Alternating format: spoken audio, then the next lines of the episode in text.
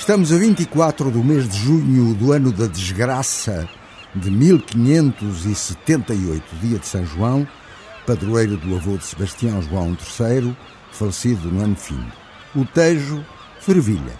Um mar de embarcações aguarda a hora de partida. No camarim da galé principal, o jovem rei Dom Sebastião, 24 anos, medita quando se abre silenciosamente a porta. Majestade, e meu irmão Colasso? Trazeis-me o que vos pedi, meu irmão Colasso. É isso? Aqui tendes a espada e o escudo de Dom Afonso Henriques, o fundador da Portugalidade. Vieram do mosteiro de Santa Cruz, em Coimbra, como ordenastes. Hum, muito bem. Pretendo levar comigo tais símbolos, como sabeis. Também meu antepassado Afonso Henriques passou grande parte da vida a combater os infiéis no nosso território.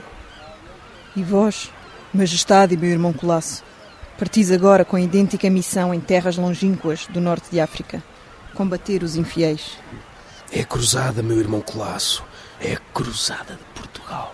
Está tudo pronto para a ordem de partida, dada evidentemente pelo irresponsável Sebastião. Na armada contam-se umas 800 velas, entre galeões, galés, urcas, caravelas. O cortejo guerreiro desce o Atlântico, dobra a Ponta de Sagres, demora-se um pouco em Lagos e segue para Cádiz, onde lança âncora. Majestade, pretendeis parlamentar com vosso tio e rei de Castela, Filipe II? De modo algum, comandante. Todos os apoios militares e navais de meu tio se encontram fixados e firmados. Levantaremos, pois, a âncora para. Para Tanger. Pretendo chegar a Tanger o mais rapidamente que este mar Mediterrâneo me permita. Levantar as âncoras! O calendário marca o dia 7 de julho do mesmo ano de 1578. A Armada Portuguesa está finalmente em Tanger e o rei, delirante, desvairado e, portanto, perigoso para o reino, tem um plano para conquistar Larache. Comandantes, o objetivo é caminharmos até Larache, para fazer de Larache um importante entreposto português. Como sabeis, é terra de pescadores e de boa pesca, além do resto. Aconselho Vossa Majestade a seguir com o apoio da Armada, ao longo da costa, já que Larache é uma terra localizada na margem atlântica marroquina. Não, seguiremos por terra, com os homens que temos disponíveis. Mas, perdoai, Majestade, tal é uma loucura. Se somos, entretanto, interceptados pelas tropas organizadas do Sultão Mulei Al-Melik... Eu sou o primeiro comandante do exército português. Vós, comandantes, obedeceis às minhas ordens.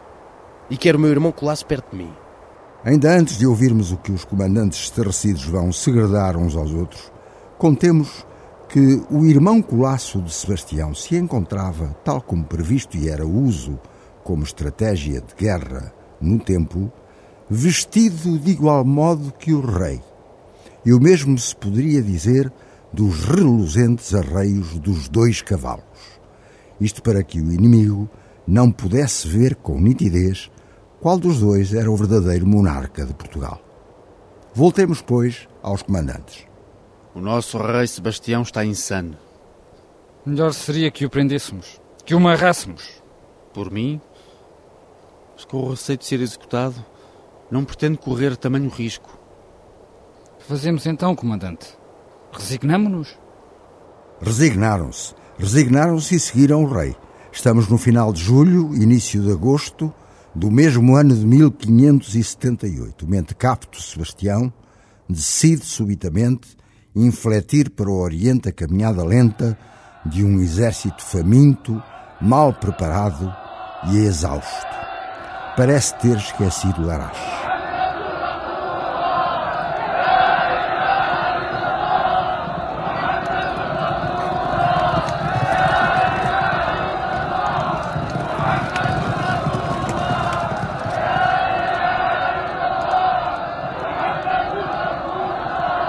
Segue para o Oriente, onde precisamente se tinha juntado um poderoso exército marroquino, as tropas do sultão Muley al-Melik, em preparação cuidadosa desde há longos meses.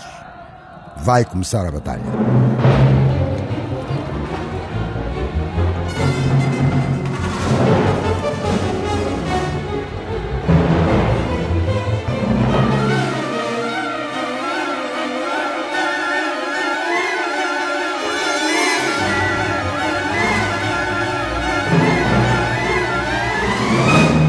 Comandante, quem é este homem que acaba de juntar-se a nós? Soy el capitán Aldana, Majestad, al servicio de Su Majestad Felipe II. E que tropas trazeis convosco, Capitão Aldana? 500 soldados, Majestad. E onde estão os 50 mil homens prometidos por meu tio Filipe II? Ah, o rei Castela traiu-me miseravelmente. Começou a batalha. As vozes portuguesas dispersas são de desespero e loucura. Alcácer Quibir não é apenas um campo de peleja, é um campo de morte aos arreganhos e às golfadas.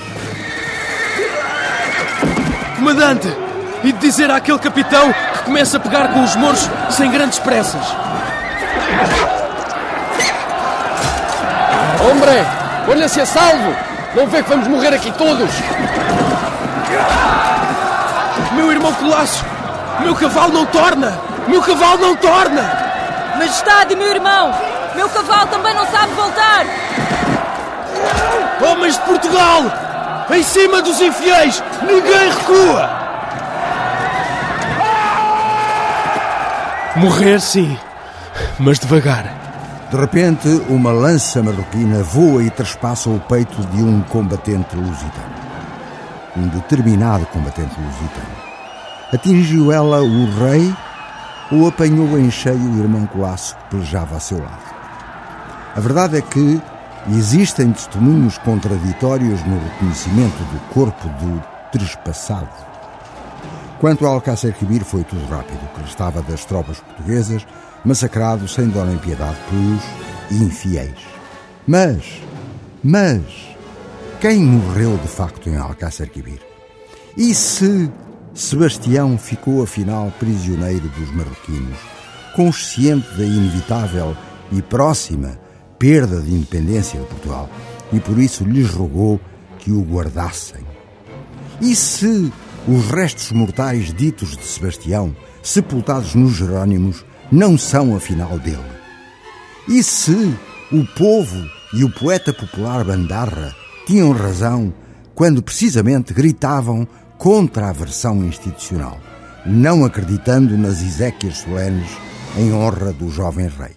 E se, e se, e se?